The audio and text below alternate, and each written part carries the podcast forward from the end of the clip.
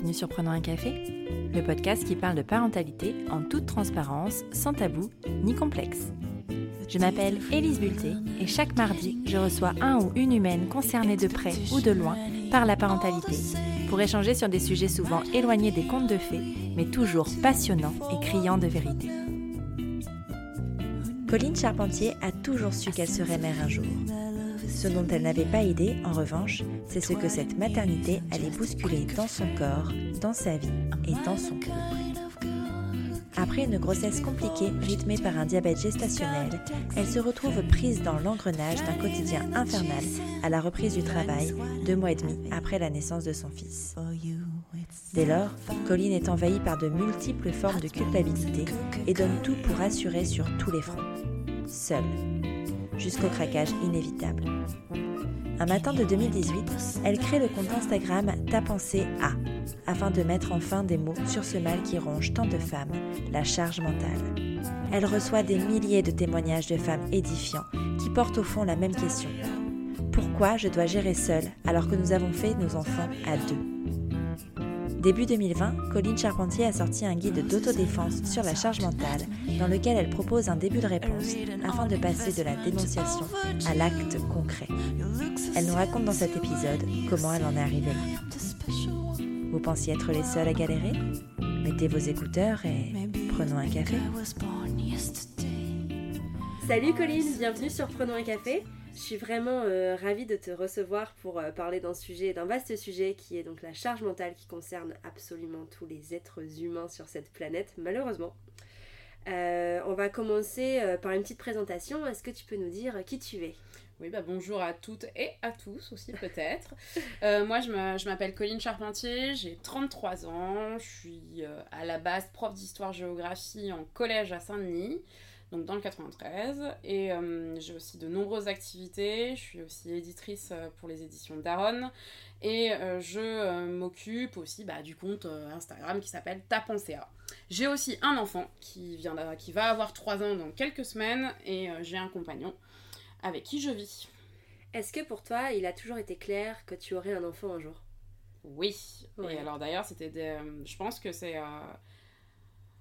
en fait, c'est assez bizarre, si tu veux, parce que euh, donc, je suis très engagée sur euh, la question féministe. Euh, j'ai fait toutes mes études autour du mouvement féministe des années 70 et 80, en travaillant sur les archives. et dans ma tête, j'ai toujours pensé que j'aurais au moins un enfant. Et d'ailleurs, en fait, c'est pas au moins, c'est juste un enfant. Pardon, je vais la refaire. en fait, je pensais juste à un enfant et pas plus. Euh, ça a toujours été très clair pour moi, mais le problème c'est que hum, en fait euh, je souffre euh, des ovaires polykystiques. D'accord. Donc j'ai pas de cycle. j'ai mes règles quand il y a de l'orage, c'est-à-dire une fois tous les 100 jours. Et, et, donc cette question de la maternité, elle a commencé à devenir une obsession quand ça faisait un certain temps que j'étais avec mon compagnon. Non pas parce que je me disais il faut vraiment qu'on ait un enfant, c'est un désir très fort, mais c'était surtout la question est-ce que je vais être capable d'avoir un enfant? Ouais. Donc euh, ça, c'est une question qui, euh, qui, a été très très difficile à gérer pour moi et euh, qui a mis, je pense, une certaine pression à mon couple pour avoir un enfant. Et dans ma tête, de, enfin, il y a des choses que je voulais un enfant avant mes 30 ans, parce que pour plein de raisons personnelles et surtout familiales. Et quand mes 30 ans sont arrivés et que j'avais toujours pas d'enfant, ça a été une grosse déprime. Ouais. Voilà. Euh, et, je suis tombée enceinte euh, l'année de mes 30 ans. Donc euh, voilà, donc ça a toujours été très clair pour moi que je voulais un enfant. Mais ça a mis du temps et je pense que ça s'est pas fait dans le dans la simplicité. En fait, il y a des gens pour qui c'est simple, on se dit bon bah je veux un enfant et puis je tombe enceinte le mois d'après. Moi, j'ai quand même attendu peut-être un an et demi avec une fausse couche au milieu. D'accord. voilà, donc c'est un, un, projet qui a mis du temps. Et puis euh, après, euh, bah, il y a la découverte de ce que c'est avoir un enfant. Ça. Donc on a, on a, déjà galéré sur euh, la conception. J'ai galéré pendant 9 mois parce que la grossesse, avec les ovaires polykystiques, il peut y avoir des, des problèmes pendant la grossesse. Notamment, on ne le sait pas assez, mais ça, ça, il y a une incidence sur le diabète. J'ai fait du diabète gestationnel très très tôt. Ah ouais, donc grossesse un peu... Genre au bout de 3 semaines. Ah, donc je, je, me suis retrouvée au régime moi qui n'avais jamais fait de régime de ma vie, j'ai bien dit de ma vie. Et en fait, les ovaires polykystiques, ça peut aussi créer. Bah, en fait, c'est des problèmes aussi hormonaux. Et le fait d'être enceinte, ça dérègle totalement les hormones et moi, ça me rend dépressive. D'accord. Donc j'ai eu une grossesse au régime et dépressive. Donc c'était euh, vraiment, euh, je pense que voilà, bah, je suis contente de l'avoir fait une fois. Ouais, c'est ça. Mais merci, j'ai. T'es pas prête de Voilà, j'ai contribué, c'est bon, ça c'est ouais, fait. c'est fait. Voilà. Ouais, c'est vraiment pas quelque chose que. Enfin, tu t'es pas épanouie du tout dans la grossesse, c'était vraiment. Ah non, euh, pas du tout. Ah mais non, mais genre moi qui suis hyper active et tout, j'ai pas compris. Puis bon, il y a beaucoup, il y a des femmes qui souffrent vraiment très fort pendant le premier trimestre. Moi, je, je dirais pas que j'en fais partie, mais j'ai eu des nausées quand même qui, sont, qui ont été une catastrophe. Euh, plusieurs fois par jour, mais vraiment à vomir pour de vrai. Euh, plus la chaleur, parce que moi j'étais enceinte pendant l'été, parce que ah. euh, mon enfant est né au mois d'octobre. Et, et, vraiment cette question de, de, diabète, elle a été elle, a, elle a bousillé en fait ma, ma grossesse c'est ça, ça et puis la surveillance du corps. Mais ça c'est encore autre chose. On m'a beaucoup beaucoup surveillée. C'est à dire j'avais rendez-vous toutes les trois semaines. Euh, j'étais, je suis prof, donc j'ai quand même un, une trajectoire de très bon élève. Euh, c'est-à-dire, on me disait qu'il fallait que mon taux soit comme ça, mon taux était comme ça. Euh, et puis, il fallait manger ça, donc je mangeais ça. Enfin, et donc, pendant 9 mois, j'avoue que, que, que, ça a été quand même compliqué. Et je pense que ce qui m'a le plus, ce qui a le plus joué sur mon, sur mon moral, c'est que alors que je ne me Enfin, la société me voit comme grosse, mais moi je me vois pas comme grosse. Et pourtant, euh, le fait que je fasse un 46, alors que bon, la moyenne est quand même au 42 en France, euh, j'étais considérée comme une grosse euh, en, étant, en étant enceinte, et donc le régime allait me faire du bien. En fait, c'est ce que j'entendais autour de moi. Sauf qu'en fait, non. Enfin, moi je vois les photos d'après l'accouchement, donc j'ai pas pris un kilo pendant la rien grossesse. Pris du tout. Non, j'ai rien pris. Et donc, quand j'ai accouché, j'ai perdu, j'avais perdu 6 kilos. Ouais. Donc, t'étais euh, vachement plus maigre que ce que. Ah, ben non, mais j'étais même plus. Enfin, j'étais méconnaissable en fait. Euh, c'est-à-dire euh, dans les, dans, les, dans les joues, dans, les, dans tout quoi. J'avais plus de joues, plus de fesses, plus rien après l'accouchement. Et, et j'ai trouvé que c'était gênant aussi. Enfin, en fait, il y, a toujours une suspicion sur le corps des femmes. Et je trouve que là, sur la grossesse, on est sur, sur le le top du top. Voilà. Donc, euh, j'ai pas bien vécu ma grossesse, euh, moralement et physiquement. J'ai pas bien vécu mon accouchement parce que moralement et physiquement, pareil, j'étais pas au top. Donc, en fait, euh, je vais pas refaire. C'est bon. Je, vais vous laisser. je vais vous laisser. Non, mais alors, moi, je suis partisane du je laisse les autres faire maintenant aussi parce que j'ai le même choix. Je laisse faire et je, je, vous laisse découvrir. Voilà. Ton désir d'enfant, il était vraiment lié, euh, donc du coup, à l'enfant lui-même. Comment t'imaginais euh, la vie de parent avant d'avoir un enfant? Qu'est-ce que tu, à quoi tu t'attendais? À beaucoup de bazar, euh, beaucoup, beaucoup de vie, et je je m'attendais pas à beaucoup de logistique. Ouais. En fait, et je m'attendais pas à ce que tout le monde ait un avis sur mon enfant. ouais sur la façon de non mais sur mon enfant et sur moi euh, c'est à dire que les regards dans la rue quand ton, quand ton enfant pleure euh, les, euh, les, regards à la sortie de l'école bon bah moi je suis je, suis pas atypique parce qu'il y a plein de femmes qui me ressemblent mais je veux dire j'ai les cheveux rouges j'ai des tatouages je prends de la plage je parle fort je, je, je suis pas la douceur incarnée de la maman qui qui euh, va, va apporter le goûter. Déjà, il faut que j'y pense. Mais, euh, enfin, je veux dire, je, je suis jamais comme ça. Et, et en fait, dans ma, ma, En fait, je voyais vraiment ce que je suis en train de vivre. Je, le, je, je, me l'étais imaginé sans problème. C'est-à-dire euh, les, les, chatouilles, les guilis, les, les, euh, les euh, on raconte des bêtises, et puis tu ramasses un marron, il a sa propre vie, parce qu'en ce moment, mon fils est sur les marrons. Comme tous les enfants. le marron va, va, dormir, le marron va prendre le bain, le marron mange, voilà. Bon, cette vie-là, je m'y étais imaginée parce que j'ai toujours été très proche de l'enfance notamment parce que bah, je suis prof, alors certes mes collégiens sont loin de l'enfance, mais surtout j'ai toujours été animatrice de colonie Ouais. sur les 6-9 ans, euh, j'ai été directrice de colonie, euh, j'ai, euh, toujours été proche des enfants en fait. euh, Ouais. Et j'ai toujours été babysitter à partir de mes 15 ans, donc je, je sais ce que c'est un enfant, je, je vois qu'un enfant ça bouge, ça crie, ça...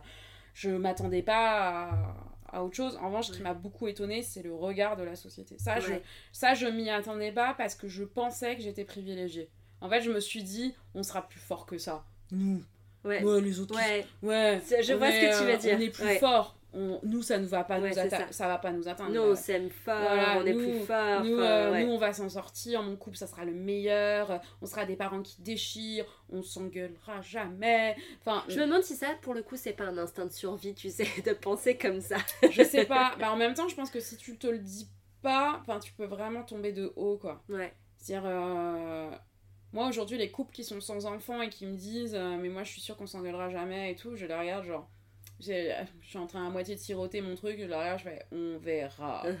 C'est-à-dire, euh, c'est pas, euh, t'as pas, tu peux pas avoir un avis parce que t'as pas d'enfant, c'est pas, la- c'est pas ça, c'est juste que tu peux pas jouer- juger une situation que Ouais, tu connais pas. c'est-à-dire que émotionnellement, je pense qu'il y a quand même un chamboulement. Moi, Mm. je, je, je pense que le l'émotionnel n'est pas assez pris en compte dans, dans, dans, ce, qui, dans ce qui est la parentalité, Mm. c'est-à-dire euh, la responsabilité, mais aussi l'émotion forte. C'est-à-dire, t'as- t'as pas dormi, t'as la colère, euh, t'as pas dormi, t'as la tristesse. Mm. Euh, le premier éclat de rire, je veux dire, on, on voit tous ces parents qui nous montrent des photos de leurs enfants et on dit, mais en fait, on n'en a rien à faire. Mais en fait, pour eux, c'est un- une sensation émotionnelle qui est complètement différente. Moi, je pourrais montrer des photos de mon fils à, à tout le monde en disant, regarde, regarde comme il est exceptionnel. Parce qu'il y a quelque chose, en fait, qui se joue au niveau de l'émotion et de l'amour. Et euh, je, je pense que ça, je c'est pas que je m'y attendais pas, mais je pensais pas que ça allait être si fort. Ouais. Moi, j'ai un, un exemple euh, très simple. hein, euh, première fois que mon fils va sur le pot, j'étais là, genre, jamais j'appellerai mes parents pour dire que. Et en fait, ce qui s'est passé, c'est que quand mon fils est allé sur le pot, je me suis retrouvée en visio avec mes beaux-parents et mon père. Et j'ai pas compris. Oui. En fait, mon fils était sur ce pot, on est avec sa crotte, et genre, on était tous en visio et on se regardait tous, et on était tous en train de dire c'est magnifique! Mais c'est magnifique de quoi en fait? J'ai pris une photo du caca de ma fille dans le pot pour l'envoyer à toute ma famille. Donc Non, je mais vois Mais voilà, et en qui fait, fait ça? non mais en fait, t'es là, tu dis bah qui fait ça? Mais tout le monde en Tout fait. le monde fait ça. Tout le monde fait ça. Et en fait, tu t'étais dit, mais non, moi je le ferai pas. Puis c'est en plus, c'est quand même très humiliant pour l'enfant. Et puis, bah voilà, en fait, il doit construire une image de lui-même, machin. Et puis tu prends son. Non, en fait, non, tu le fais parce que c'est ça aussi, c'est que tu, tu valides des étapes et tu valides des étapes au nom de la société, au nom de ta famille. C'est-à-dire, bah mon fils, il est propre avant de rentrer à l'école. C'est une étape, tu la notes. Ouais. Tu, c'est hyper important, je peux te dire, moi c'est à la sortie du confinement, le 12 mai, Ah ouais. paf, allez hop, il est allé chez la nounou, le- il était propre, et, euh, et voilà, le confinement aura servi à quelque chose, et... euh, Ah, écoute, hein, et, il peut pas y euh, avoir que des côtés négatifs. c'est ça, mais euh, c'est vrai que ça, ça pose, euh, voilà, ça, ce côté-là, validation par toute une société euh, des étapes de vie d'un enfant, je m'y attendais pas, Mm. parce que moi-même, je n'ai pas voulu de validation de la société. Ouais. Donc, euh, comme j'ai toujours fait à peu près ce que je voulais de ma vie, je m'en rendais pas compte de la pression en tant que parent. Et ça, ça a été une vraie découverte. Ouais. Ça, j'avoue, euh, mais une mauvaise découverte. Ouais. Enfin, dans du bien et du mauvais, les deux, quoi. Mais même, je te dirais même que c'est une pression que tu ressens déjà dès, euh, dès ta grossesse, tu vois. Parce que si t'as le malheur de manger le truc qu'il faut pas, ou Ouais, euh, de fumer la clope qu'il faut pas, enfin tu sais. Non, mais imagine en plus quand t'as Bah. t'es moi avec, euh, avec du diabète. quoi. Ouais, voilà, c'est ça. T'es scruté, euh, ton assiette est scrutée, tout ce que tu bois, dans ce que les, tu dans les anecdotes drôles, euh, quand on a appris. euh, alors, si, tiens, je ne l'ai pas dit, mais je pense que c'est important de le dire. Je me, me suis toujours imaginée avec une petite fille. Ah ouais. Et, euh, et donc, j'ai eu un petit garçon. Tu avais demandé avant la naissance? Ouais. Ouais. Ouais, parce que euh, j'avais une projection. euh, on est une famille de femmes.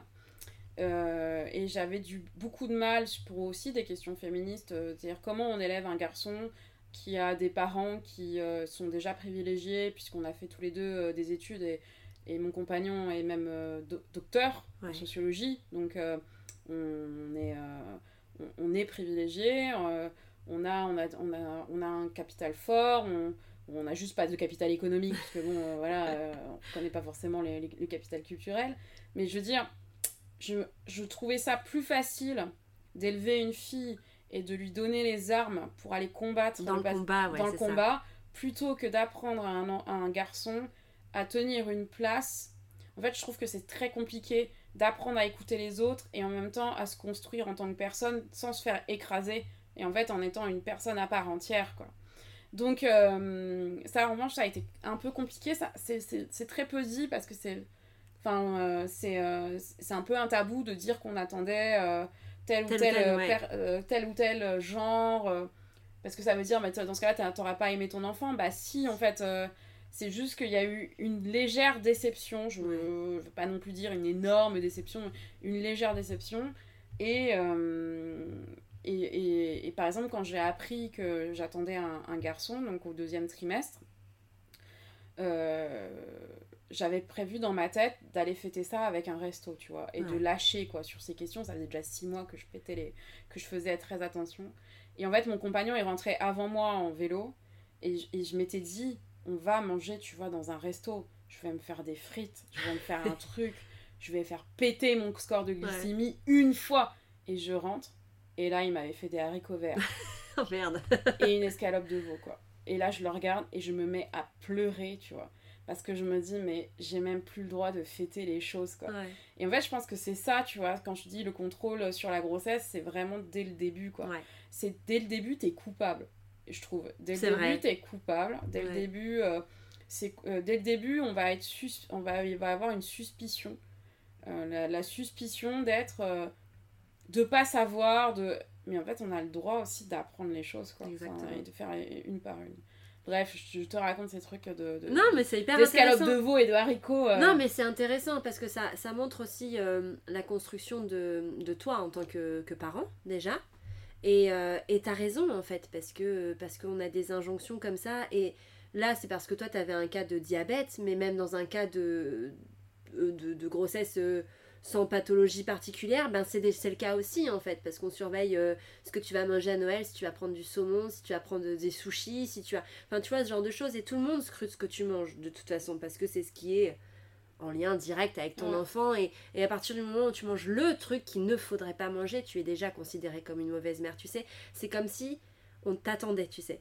ah Comme s'il y avait quelqu'un qui t'attend en mode euh, pour pointer le moment où tu seras une mauvaise mère. Du coup, c'est un peu compliqué de commencer ce rôle-là euh, en toute sérénité. par exemple, c'est à la prise de poids. Ouais. On te dit de prendre 1 kg par mois, donc euh, par euh, mois de Mm. grossesse, donc c'est-à-dire pas dépasser 9 kg. Il y a plein de femmes qui le dépassent et qui reviennent après un, un poids de forme correct. Euh, Ouais. Enfin, leur poids de forme, c'est-à-dire, euh, c'est même pas euh, un IMC ou quoi que ce soit, là, c'est le Non. poids de forme. Et il n'y a pas de problème. C'est-à-dire que y- euh, je pense qu'il y a, il y a quand même, alors je, je dirais pas une surmédicalisation, parce que moi j'ai des copines qui ont perdu des enfants. Dans certains cas, c'est nécessaire. J'ai des copines qui ont perdu des enfants, j'ai per- j'ai des copines qui, euh, grâce à la myosynthèse, ont pu prendre des décisions difficiles. Donc je peux pas parler de surmédicalisation et de dire ah bah voilà, euh, chacun son choix, etc. Mm. Je pense qu'il y a des fois où c'est clairement nécessaire et c'est normal. En revanche, c'est on peut très bien aller voir tous les, tous les mois son, enfin, sa sage-femme ou son gynécologue et être traité comme un être humain normal en fait. C'est juste ça en fait. Là. Moi je pense que c'est là où ça vient, où euh, ça commence à être intéressant. C'est aussi la manière dont les soignants traitent le corps des femmes. Alors il y a ceux qui- et celles qui respectent et euh, on a, enfin, il y a, moi j'ai carrément une liste en fait de ces gens où on peut aller les voir, par exemple, euh, sans, ce- sans de problème de grossophobie, sans de problème en fait où on va te, te juger parce que t'es, par exemple, je sais pas, moi t'es tatoué, t'as les cheveux de telle manière, euh, sans te juger parce que t'es lesbienne et que t'es enceinte, enfin, je veux dire, Ouais. des soignants en fait qui te prennent en tant que personne humaine et pas comme euh, une, comme juste quelqu'un qu'il faut, à qui il faut apprendre la vie parce que t'as rien compris et que t'as pas fait 12 ans d'études. Ouais.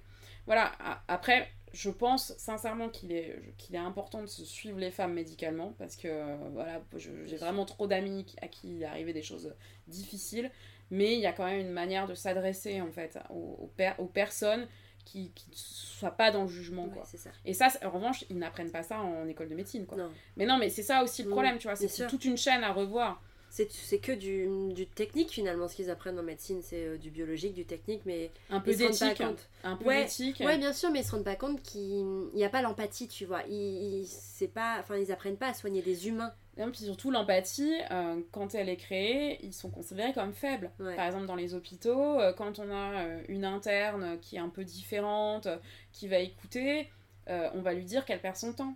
Euh, Mm. C'est-à-dire qu'il faut, faut voir aussi que c'est vu comme un, un tel ou tel métier. Alors, bien sûr que pas tous les médecins, pas tous les... Non, mais Ouais, mais j'ai pas envie d'aller sur le terrain mais- de pas tous les. Parce voilà, que, mais voilà. je suis d'accord avec toi, Mm. mais en fait, il faut quand même être très honnête sur la manière dont on nous apprend nos métiers, que ce soit des, enfin, dans tous les métiers du soin, euh, quelle, est cette, quelle est la constance?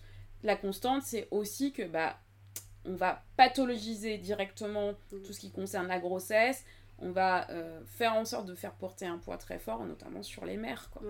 C'est vrai.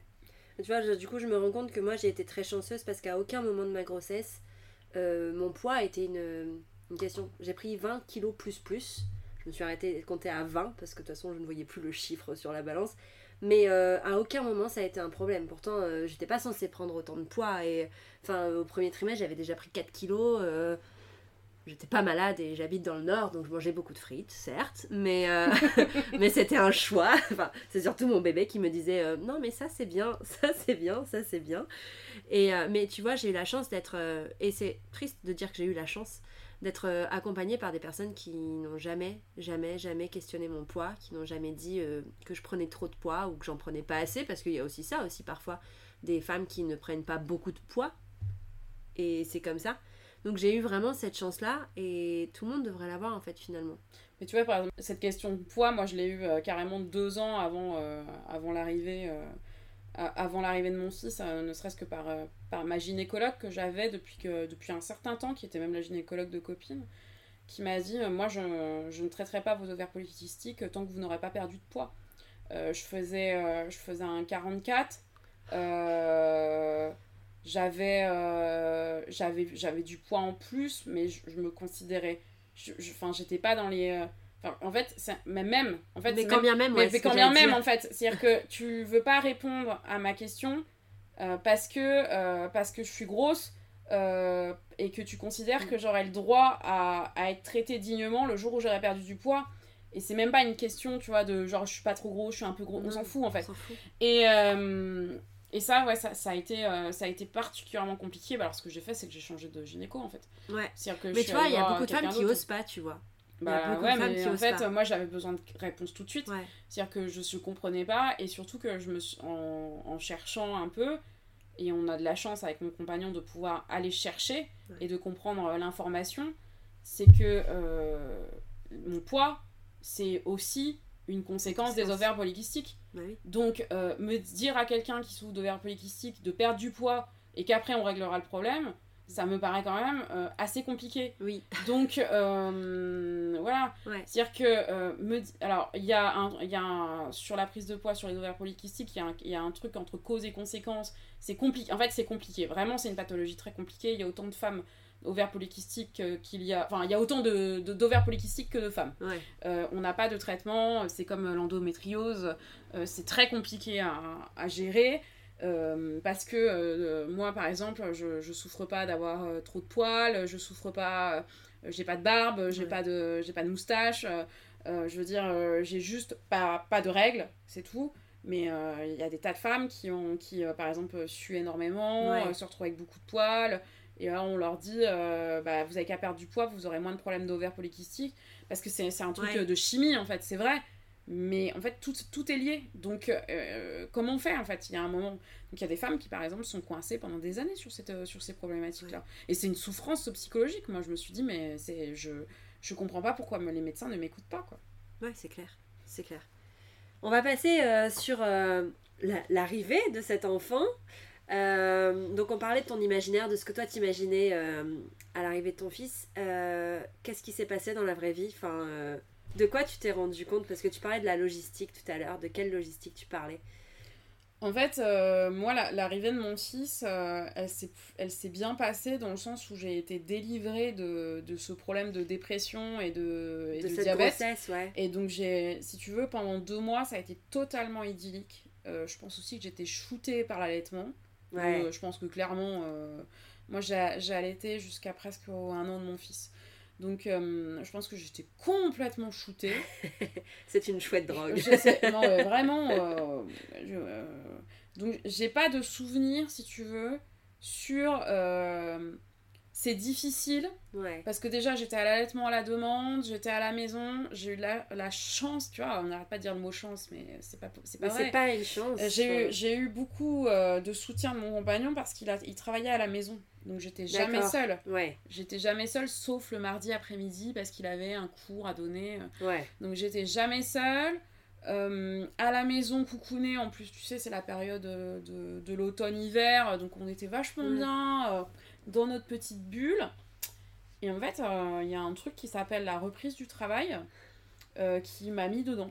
Ouais. En fait, avant ça, je n'avais pas de problème avec mon compagnon euh, ou je n'avais pas de problème personnel parce que de toute façon, je n'avais que ça à faire, m'occuper de mon fils, que ça ne me dérangeait pas parce que j'allaitais et que donc Ouais. c'était finalement facile. En plus, on avait un enfant qui était pas qui était un enfant tout à fait normal, il pleurait avec des petits mal Ouais. au ventre, petits maux de ventre, petits machins, des petites nuits mais pas trop, Ouais, voilà. qui dormait bien mais pas de reflux gastrique, rien. Ouais, ça se passait genre, bien. ça roulait, je veux dire, euh, voilà.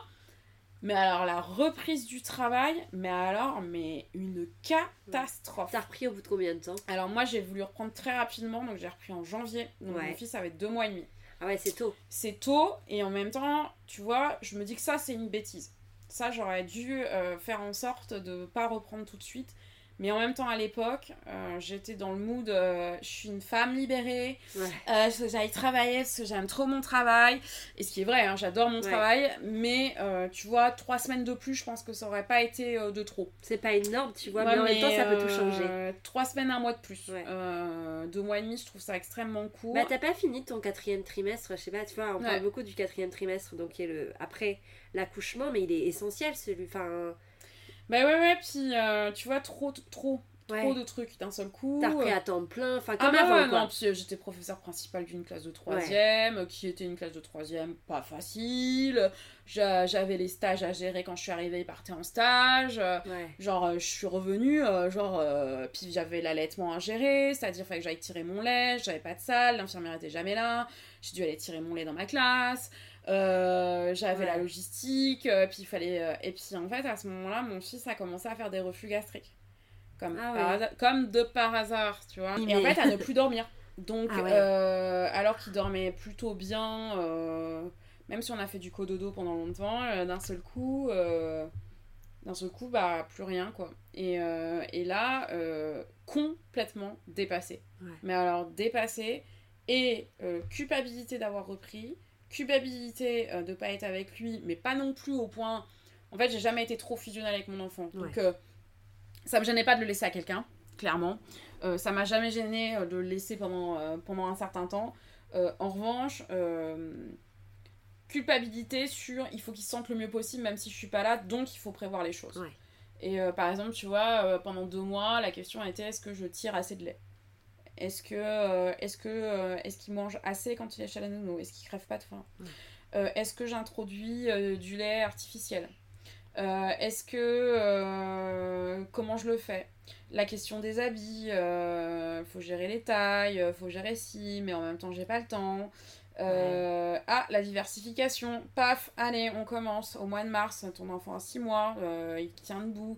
Ah bah tu vas faire la DME parce que bon, euh, la, diversification, C'est chouette, la ouais. diversification menée par l'enfant, tu as compris que c'était un petit- ah, c'était mieux pour l'enfant, même si après à la fin ils mangent tous, hein, on est d'accord. Donc tu vas te rajouter une contrainte. Et puis bon bah il va falloir faire des, des petits repas parce que bon bah on va faire équilibré, bio et sympa parce qu'on a envie Fait de- maison. parce que tu as envie de donner le meilleur à ton enfant. Et, euh, et en fait, tous ces, ces injonctions-là m'ont fait péter un plomb. En Ouais. fait, euh, clairement, j'ai euh, pété mais un câble euh, euh, quatre mois après ma reprise de travail. En fait, moi, moi, je suis une femme qui sort beaucoup, je fais beaucoup la fête. Euh, je suis une militante politique et syndicale, euh, j'avais plus le temps. Ouais. Euh, et en fait, euh, j'a- j'a- j'aime beaucoup mon enfant, j'aime beaucoup mon compagnon, mais là, je, je faisais que ça Ouais. et c'était plus possible. Tu t'étais perdu en fait, toi. Ah bah je savais même plus qui, Ouais. qui j'étais quoi. Et puis bah au boulot je m'éclatais pas, à la maison je m'éclatais pas, euh, je faisais que chialer. euh, stop quoi. Mm. Stop, euh, où est-ce qu'on va? Euh, C'est pas possible. Donc, euh, il y a eu des conversations un peu pénibles à ce moment-là euh, sur euh, la gestion, les machins, les trucs. Et, euh, et puis, bah, en fait, ta pensée A, c'est pas tout de suite, quoi. Ouais. C'est-à-dire que ta pensée A, c'est beaucoup, c'est six mois plus tard. C'est une fois que j'ai réglé le problème avec mon compagnon que j'ai pu me rendre compte que j'étais pas, j'étais pas toute seule. Ouais, Je suis pas allée laver mon linge, mon linge sale sur les médias ouais, bien sûr. Euh, devant tout le monde. Moi, mon linge sale, il avait déjà été lavé. Bah, généralement, c'est comme ça. hein. Tu sais, quand tu commences à créer un truc, c'est qu'il s'est passé quelque chose que t'as réglé. Et tu dis, ah ouais, mais attends, je veux pas que ça arrive aux autres. Ou alors, faut les prévenir, tu vois. C'est un peu ce, ce côté-là. Bah ouais, ouais, je pense, euh, c'est clairement ça, même si, bon, la question, elle est jamais ré- vraiment réglée, parce que c'est, on va, on va voir, euh, il y, a toujours, il y a toujours un truc, mais, euh, mais en tout cas, la, la question, elle est plus équilibrée, quoi. Ouais, Et surtout, moi, j'ai trouvé un équilibre qui me permet d'être moi. Ouais. Et, euh, et je pense que c'est ça qui tue euh, les couples et qui tue, euh, en fait, les mères. Pourquoi on a autant de divorces avant les 3 ans de l'enfant? Là, je lisais, c'est un couple sur trois. Mais Ouais. un couple sur trois avec un enfant de moins de 3 ans qui se sépare. Mm. Mais je trouve ça, enfin, je trouve ça énorme en fait. C'est énorme quand tu t'imagines que quand tu désires ton enfant, tu es. T'as l'impression d'être invincible, tu sais, ou même pendant la grossesse, tu dis ah mais ça ne nous arrivera jamais, et puis d'un coup ça va tellement vite cette cascade en fait de après l'arrivée, tu te laisses euh, tu te laisses submerger très rapidement, et puis comme tu disais tout à l'heure, t'as cette pression, ce, ce truc là, et quand t'essayes d'en parler, t'es tellement dans la colère qu'en fait t'es dans l'accusation plus que dans la, discussion constructive, et en fait ça va vite parce qu'on finit par plus comprendre. Bah c'est ça, c'est ça, c'est ça. Et puis bah surtout, euh, moi je vois, je vois plusieurs cas. Donc je vois le couple qui se sépare avant les 3 ans de l'enfant. Euh, après, s'ils sont heureux euh, tous les deux ensuite, euh, Ouais, bah, voilà, sûr. ils sont séparés, c'est pas grave. Mais je veux dire, c'est quand même une épreuve de se séparer. Et, euh, et je vois ces mères qui s'oublient euh, jusqu'à l'entrée au collège des enfants, puisque des fois ça va jusque-là. Ouais. Donc euh, 11 ans, 12 ans, parfois plus, parce que si elles en ont deux ou trois, bah, ça peut être 14, 15 Ouais. ans. en fait, Parfois c'est même jusqu'au départ. jusqu'au départ sur bien sûr. 18 ans euh, où elles vont s'oublier totalement et où elles se réveillent un matin en se disant mais, euh, mais à quoi je sers quoi? Et je trouve ça d'une tristesse Ouais. mais d'une tristesse je comprends même pas en fait comment on n'a pas pu déjà prendre la question à bras le corps Ouais. Parce que je pense que ça c'est justement moi mon, mon souci c'est à dire j'ai pas envie de me réveiller aux 18 ans de mon enfant et de me dire euh, alors certes ça sera une personne merveilleuse certes euh, il fera tout ce qu'il veut mais moi où j'en suis quoi Ouais. c'est euh, voilà alors ça peut être vu comme égoïste par certains mais euh, mais en fait c'est euh, je pense aussi sain d'un point de vue psychologique sûr. de pas s'oublier Ouais. et de pas parce que en fait si on considère qu'on met tout dans son enfant c'est aussi très mauvais pour lui en termes psychologiques Bien sûr. parce qu'il va avoir la- le poids de notre réussite ou de notre euh, ou de notre non réussite et je pense que c'est pas bon non plus Non, c'est pas bon. Et tu vois, tu parlais d'égoïsme. euh, euh, moi, je, je n'aime pas du tout la, le- la connotation négative du mot, sur le mot égoïste. Parce qu'en fait, avoir un enfant, déjà, c'est égoïste. C'est vrai, tu fais pas un enfant, euh, même si tu veux lui apporter euh, tout ce que tu veux, tu le fais quand même pour toi. C'est toi qui as un désir d'enfant à la base. Donc déjà là, c'est un acte égoïste. Et puis tu peux pas dire, enfin, et, et c'est un bon acte. Enfin, je veux dire, si tu le veux, si tu le désires, ça te rend heureux. Bah c'est pas quelque chose qu'on va te qu'on va te reprocher derrière ou quoi que ce soit. Enfin, il y a un moment où l'égoïsme est nécessaire au bien-être en fait. T'es obligé. C'est parce que c'est un mot en ist ou en isme, donc du coup forcément il a un, un impact négatif. Mais euh, je sais pas par quoi on pourrait le remplacer, qui voudrait dire la même chose, mais enfin avec quelque chose de positif. Il faut être égoïste pour s'en sortir dans la vie. Il faut être égoïste pour être heureux. Il faut être égoïste pas à outrance parce que les extrêmes dans tous les cas sont jamais bons. Mais c'est important, enfin. Et puis c'est quoi le modèle que tu montres à ton enfant si t'es pas un petit peu égoïste? Bah, je pense que tu vois, par exemple, moi, cette contradiction-là que j'ai, je, le- je la transforme avec, euh, avec tout ce qui est euh, politique et collectif. Ouais. C'est-à-dire que euh, je pense, alors je suis d'accord avec toi sur, sur l'égoïsme, mais moi, je, je, je pense sincèrement que c'est par les actions collectives et en se rendant, rendant compte, compte que quand on devient mère, en fait, on est une, une identité politique. Ouais. C'est-à-dire que dans, le, dans la société, euh, être une mère, c'est une identité politique, c'est-à-dire qu'on attend telle ou telle chose d'une mère Mhm.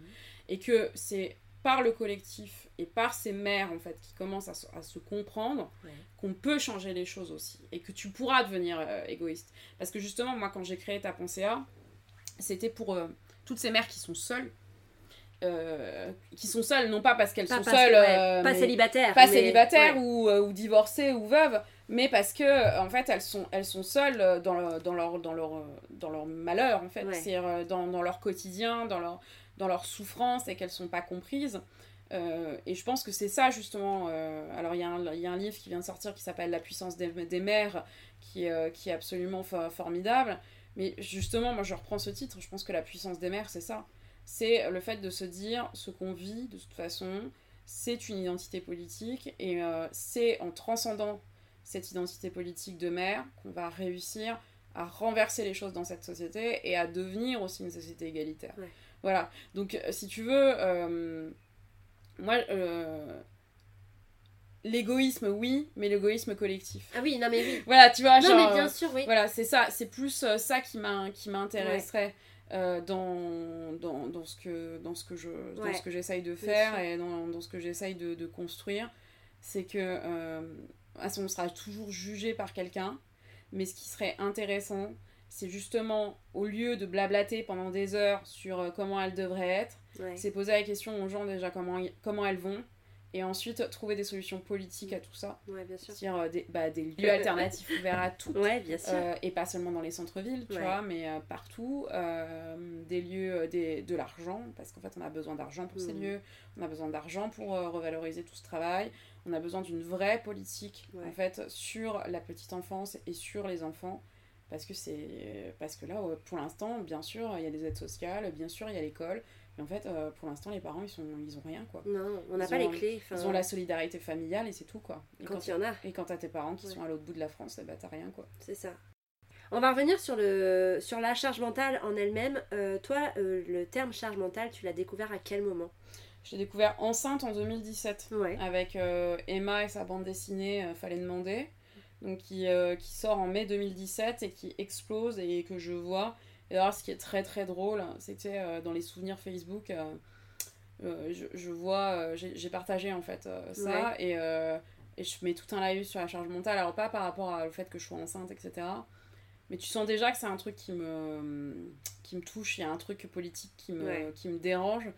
Et, euh, et euh, j'ai envie de dire, euh, bah voilà où t'en es maintenant, quoi. Donc, donc ça, ça, ça, me fait rire. je l'entends je l'entends pour la première fois dans la bouche d'Emma.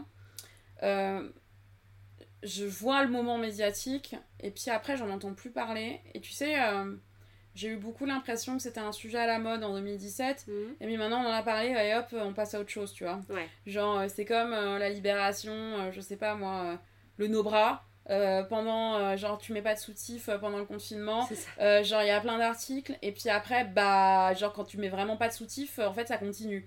Donc il y a voilà je le vois plutôt comme un moment médiatique. Et je, je, je, vois plutôt des choses de surface quoi. Voilà. Mais après le travail d'Emma est assez exceptionnel. Il va y avoir un deuxième il y a un livre aussi par Titu Lecoq oui. qui est l'histoire de la chaussette. Donc ça s'appelle Libérer je, je, sais jamais face au panier de linge sale. Euh, et d'ailleurs, il a, il a été aussi publié en poche. Euh, maintenant, il est en édition poche, au livre de poche, dans la même maison d'édition que moi. Et, euh, et en fait, Titu aussi fait, reprend tout ça et, va, dans un, va plus loin que Emma mm. dans, dans, dans, la sociologie, dans les enquêtes. Et il, est, il est aussi très bien. Mais je le découvre pas maintenant, en fait. Enfin, je le découvre pas en 2017, je le découvre beaucoup plus tard quand je commence vraiment à m'intéresser à, ces questions de charge mentale. Et donc tu crées le compte Instagram Ta Pensée euh, tu le crées comment? Enfin, à quel moment tu t'inscris sur Instagram euh, Ta Pensée Non mais cette histoire, euh, je l'ai racontée 12 000 fois, mais elle me fait toujours mourir de rire. En fait, je comprends pas ce qui s'est passé. Voilà, donc... mon compagnon apprend qu'il est muté à Nantes donc euh, mon fils n'a pas encore un an et mon compagnon part à Nantes trois jours par semaine. Euh, sachant qu'on avait déjà passé une année difficile et que j'étais pas dans la meilleure des conditions, sachant qu'il terminait aussi sa thèse. Donc lui, il était pas bien. Mmh. Euh, on n'avait pas passé l'été ensemble parce qu'il écrivait. voilà. Et et en fait, donc il part euh, trois jours par semaine et je me retrouve en tête à tête avec un enfant de moins de un an, puisque euh, mon fils est né en octobre. Et un soir, je vais au parc. Alors, il devait faire beau parce qu'on était au mois de novembre, euh, début novembre. Je vais au parc et je vois plein de copines qui ont mon âge ou qui me ressemblent, des profs que je vois de loin. Et elles parlent toutes de charge mentale sans s'en rendre compte. Mais vraiment, ah, et puis mince, il a oublié encore sur la liste de courses le papier toilette. Ah, puis t'as pris, euh, t'as pris les couches. Ah non, il a encore oublié. Et euh, t'as celle qui dit euh, oh, on a un déménagement, euh, oh, il a pas fait les cartons, mais bon, il a des copies à corriger. Et moi j'étais là, genre, mais toi aussi, meuf, t'as des copies à corriger, t'es prof. Enfin, ah ouais, t'as raison, mais moi, bon, je vais m'organiser autrement. Enfin, tu vois, en fait, ce sont des petites phrases que t'entends dans la bouche de tes copines Mm. et qui te font dire hum, Mm. euh, no way, en fait, t'es en train de tout gérer. Et puis, en fait, ta copine, elle fait Mais non, en fait, t'inquiète pas, ça va bien se passer, c'est juste maintenant. Et en fait, le maintenant, ça fait trois ans Ouais. que ça dure, quoi. Donc, euh, je vois ça et je me dis Mais c'est pas possible, euh, c'est quoi ce bazar, quoi? Et je rentre, je couche mon fils et euh, je mets sur mon Instagram perso à 200 personnes. euh, Coucou les filles, euh, vous connaissez un compte Instagram sur la charge mentale? Parce que pour vous, dis donc, hein, il y a des choses à faire. Alors déjà, euh, j'ai 50 meufs qui me disent c'est quoi la charge mentale, euh, j'en ai 50 qui me disent euh, non, il n'y a rien. Mm. Et c'était tu la, la grande vague des, euh, des comptes Des comptes, témoignages. Euh, 2018, c'est vraiment ça. Je fais ah bah tu sais quoi, je vais peut-être le créer. Puis je m'endors euh, là-dessus. Bon, évidemment, Ouais. j'avais des journées de ouf, donc je m'endors tout de suite quoi. Et euh, le lendemain matin, je me réveille en... avec mon fils et, euh, et euh, j'étais en train d'allaiter. Et euh, j'étais en- mon café était en train de, de passer. Et je lui pose mon enfant. Je fais Ah, mais je sais, je vais créer un compte qui va s'appeler Ta pensée à. Parce que t'as pensé aux couches, et t'as pensé au carton, et t'as pensé à ci. Et vraiment, mais j'y vais, mais comme une bleue, quoi. Et donc, je dépose ta pensée à. Il est 9h02, je dois être au collège à 10h. Faut que je dépose mon fils à 9h30 et je prends le tram pour aller au collège. Et je bloque le Facebook, le compte Gmail, le compte Twitter, le compte Instagram parce que je dis on sait jamais, Ouais. c'est une bonne idée. Genre, mais vraiment. euh, Et puis je sais pas, euh, je dis euh, le soir, je rentre, bah j'ai toutes les copines qui viennent dessus. Et je dis au fait, si vous avez des témoignages, n'hésitez pas. Et là, je reçois mais des dizaines et des dizaines de témoignages de copines. Et je dis, ah ouais, mais alors comment on va faire pour donner un, un truc? Et je dis, bah, on va donner toujours la même phrase. Pour moi, la charge mentale, c'est quand Je dis, ouais, mais moi, je veux pas faire un compte de développement personnel et de solutions, parce Mm. qu'en fait, je pense qu'il n'y a pas de solution euh, miracle. Sinon, les féministes, elles les auraient déjà données. Ouais. C'est-à-dire euh, trois soupçons de déconstruction, euh, deux cuillères à soupe euh, de communication et un petit peu d'organisation. En fait, non, ça n'a rien à voir. Il n'y a pas de... Il y a pas de il a pas de enfin il y a, il y a pas de recette miracle et je dis bah moi en fait je fais beaucoup de sociaux et d'histoire je vais je vais l'accompagner mes posts de sociaux et d'histoire parce que je trouve ça cool et puis bah voilà quoi et puis en fait j'ai j'ai une copine de copine de copine qui a envoyé à mademoiselle.com D'accord. donc 5 jours après la création Ah ouais, c'est hyper rapide. non mais attends, c'est pas fini. 5 jours après la création. Et là, euh, en 10 jours, j'arrive à 10 000 abonnés. Et là, je comprends pas. Mais ouais. Et là, je comprends pas parce que en même temps, euh, genre, j'ai. euh, j'ai, euh, je sais pas, euh, 40 journalistes euh, qui m'envoient des mails. euh, genre, euh, moi, je gère, euh, tu sais, mon enfant toute seule Bah, parce qu'il est à Nantes.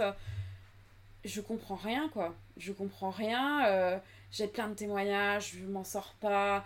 Instagram, je connaissais, mais pas, pas tu vois, Pas genre. euh, poussé, pas professionnellement. pas professionnel, Ouais. je découvre qu'il y a des outils professionnels, euh, je découvre qu'en fait on peut être j'ai j'ai- genre ouais, d'accord, j'ai ah j'ai le sweep up en 15 jours, il paraît que c'est exceptionnel, je m'en rends pas compte.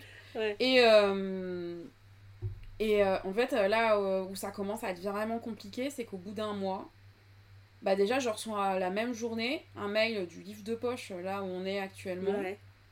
Euh, donc mon éditrice euh, Isabelle Dubois qui dit euh, Bonjour Colline, on aime beaucoup ce que vous faites au livre de poche, est-ce que vous avez pensé à écrire un livre? Ça fait un mois. Euh. Je suis là Ah ouais. genre euh, non, j'ai pas pensé, mais oui, je veux bien vous rencontrer. Et après je reçois un mail euh, d'un du gouvernement, enfin du de l'Assemblée fédérale de Belgique à Bruxelles pour faire une exposition sur ta pensée à et euh, donc qui s'est pas faite finalement pour des questions budgétaires Ouais. mais euh, genre le on vous veut quoi j'étais là genre mais on va se calmer parce que en fait moi j'ai j'ai plein de choses Ouais. Et si je me souviens bien, parce que moi, ton compte, je l'ai suivi depuis très longtemps, tu, tu faisais ça de manière anonyme, bah à ouais la base. bah j'avais fait ça de manière anonyme parce que justement euh, quand tu travailles de, de manière collective et donc que tu veux être un porte-voix t'as pas besoin de te mettre en avant Mm. C'est-à-dire, il y a, en fait, j'ai beaucoup de mal à j'ai beaucoup de mal avec la question du rôle modèle. Parce que pour moi, en fait, c'est c'est vouloir correspondre à quelqu'un qui n'est pas nous. Et donc, bah, c'est gênant. Et donc, au début, j'étais anonyme, aussi par rapport à mon compagnon. Parce que être le compagnon de celle qui parle de charge mentale sur Instagram et qui est un phénomène, c'est pas facile. Euh, c'est pas facile au niveau de la famille, c'est pas facile au niveau des amis, euh, c'est pas facile en général. Pour moi aussi, c'était pas facile. Il y a la question de l'éducation nationale. Euh, en tant que prof, comment je me positionne par rapport à ça. Bon, maintenant, c'est beaucoup plus clair. Mais en fait, tout s'est très vite enchaîné. Et surtout, j'ai rien compris. Enfin, enfin si, j'ai pris les bonnes décisions au bon moment et en faisant les choses parce que j'avais des réflexes de militante et parce que euh, la question médiatique m'a toujours énormément intéressée, donc j'ai toujours géré les médias. Donc je sais faire des interviews, je sais gérer des médias.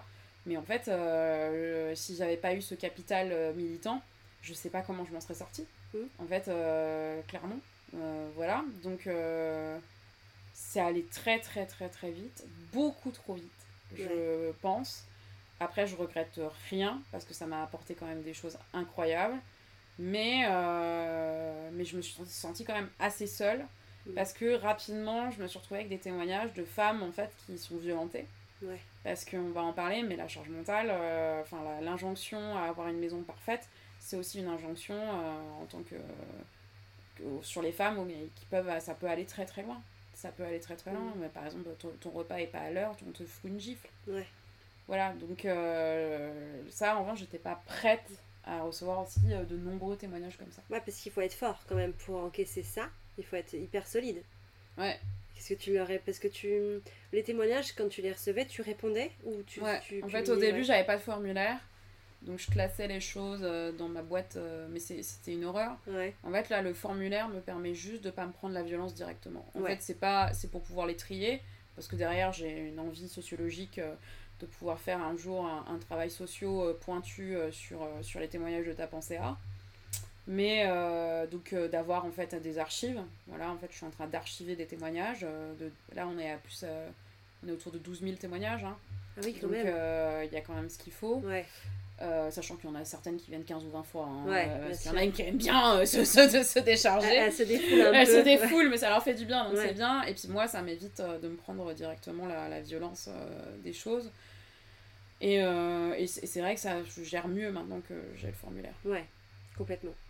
Mais euh, donc du coup, tu parlais tout à l'heure du, du, livre de poche, c'est arrivé super vite, je pensais pas. Je pensais que c'était arrivé vraiment, tu vois, genre un an après. Euh, parce que hum, dans le livre, il est en trois parties ce livre. C'est pas, il y a des témoignages que tu reçois, enfin qui sont sur le compte Instagram, mais c'est aussi une recherche un peu plus poussée sur la définition. Tu proposes des solutions aussi. Tu l'écris de toute façon sur le titre, c'est un guide. Euh, tu l'as construite toute seule du coup Ou alors enfin, comment ça s'est passé avec l'éditeur quand il t'a contacté à propos de ça? Alors j'ai eu deux éditrices, euh, Isabelle euh, et Joséphine.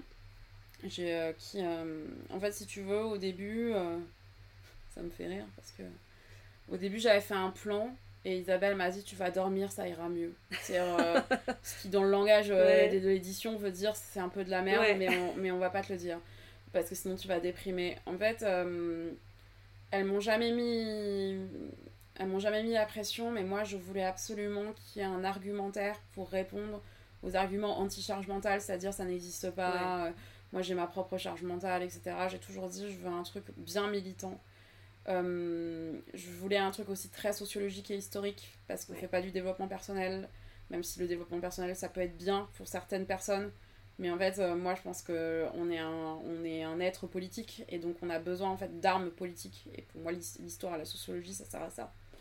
Et, euh, et surtout, Isabelle et Joséphine, elles ont compris très rapidement que je ne donnerais pas de solution et que je me refusais à donner des solutions. C'est-à-dire que j'ai donné quelques pistes de réflexion. mais c'est pas euh, les trois euh, clés pour venir à bout de la charge mentale. Voilà, moi je, je lisais euh, il y a peu une critique de mon livre en disant bah ouais mais elle dit rien. mais en fait jamais je donnerais puisque de toute façon on n'en a pas parlé mais la définition même de la charge mentale et, de, et, des tâches domestiques, en fait la charge mentale elle ne se réduit pas. Ça n'est pas possible. On ne peut pas réduire sa charge mm. mentale.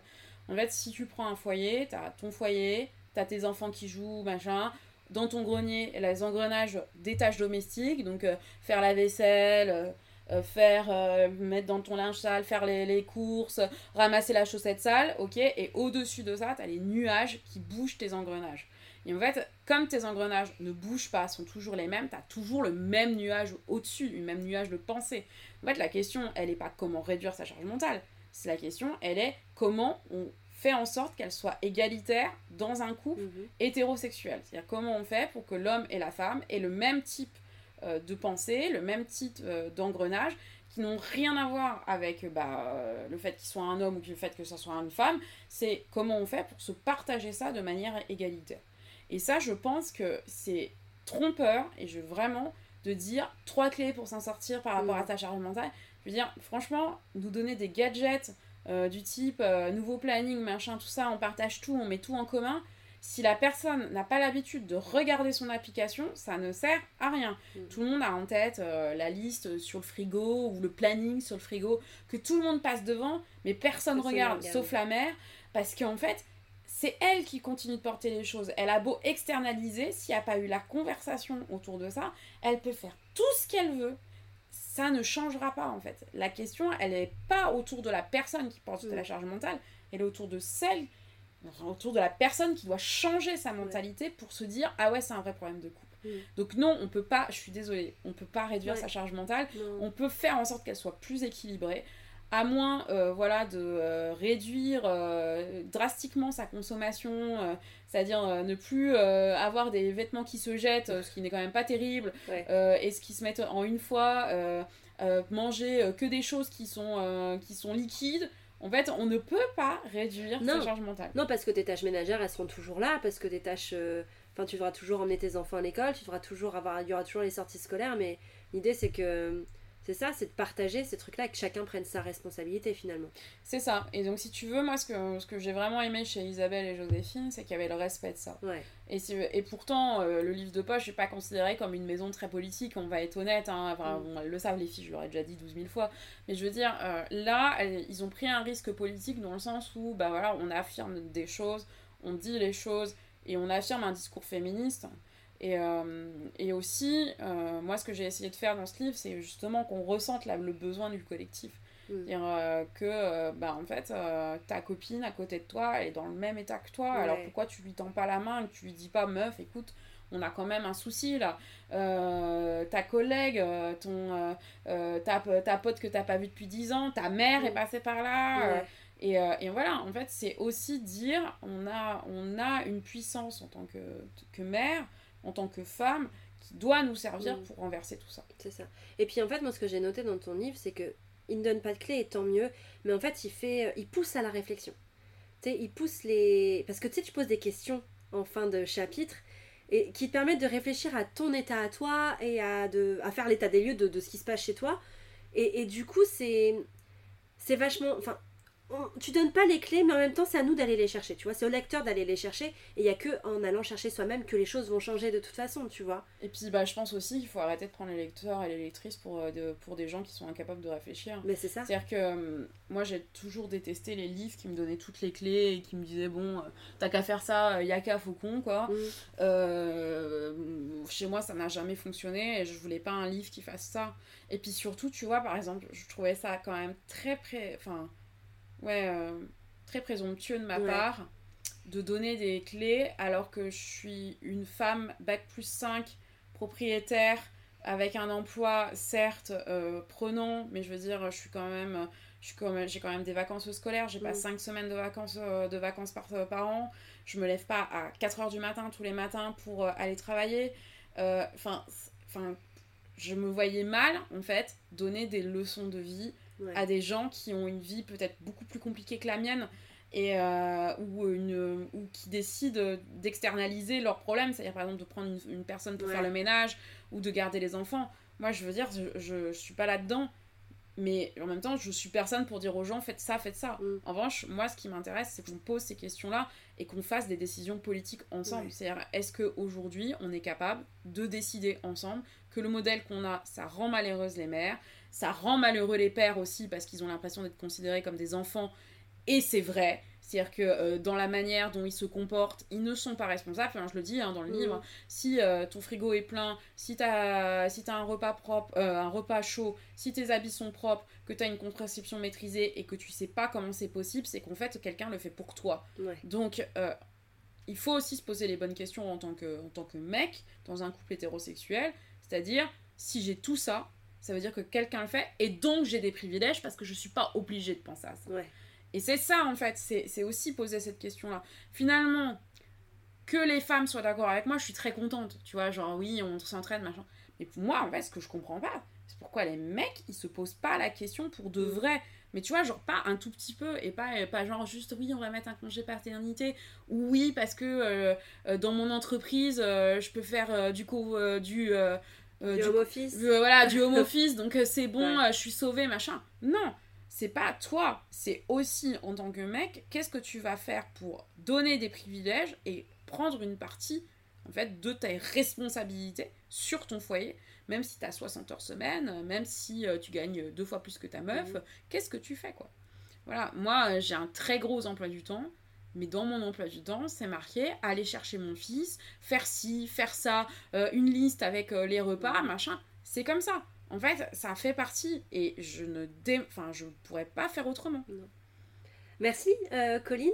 On peut retrouver donc ton livre dont on en parlait tout à l'heure qui est publié au livre de poche qui s'appelle Ta pensée à guide d'autodéfense sur la charge mentale. Le compte Instagram est toujours actif. hein, de ouais, Ta mais, pensée à. ouais, ouais, mais c'est un collectif en fait. Ouais. C'est en train de se transformer en collectif. Ah c'est chouette. Ouais, C'est bien, c'est bien. bah ouais, parce que euh, je, toute seule, j'arriverai Ouais, pas à bah, faire bouger tout le patriarcat. Ouais. Alors que là, on va, on va, y, on va y arriver. Et c'est quoi alors la suite pour toi Là, euh, ton actu? Euh, bah là, mon actu, c'est euh, donc euh, le Ta pensée est en train de se transformer en collectif. Ouais. Donc, je suis en train de former euh, les, euh, les gens qui sont en train de faire ça. On a 250 personnes qui euh, ont décidé de se lancer. Donc, on, on est en train de voir ça. Euh, puis bah moi, euh, mon actu, euh, elle est toujours autour de Ta pensée à, Mm. des éditions d'Aaron et, euh, et puis euh, du collège, voilà. Merci beaucoup. De rien.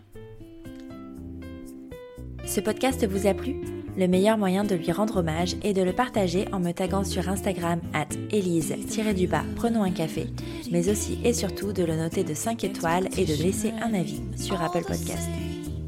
Vous êtes sur Prenons un café, le podcast qui parle des sujets de parentalité en toute transparence, sans tabou ni complexe. Je vous retrouve mardi prochain pour un nouvel épisode et d'ici là, prenez bien soin de vous. Autour d'un café.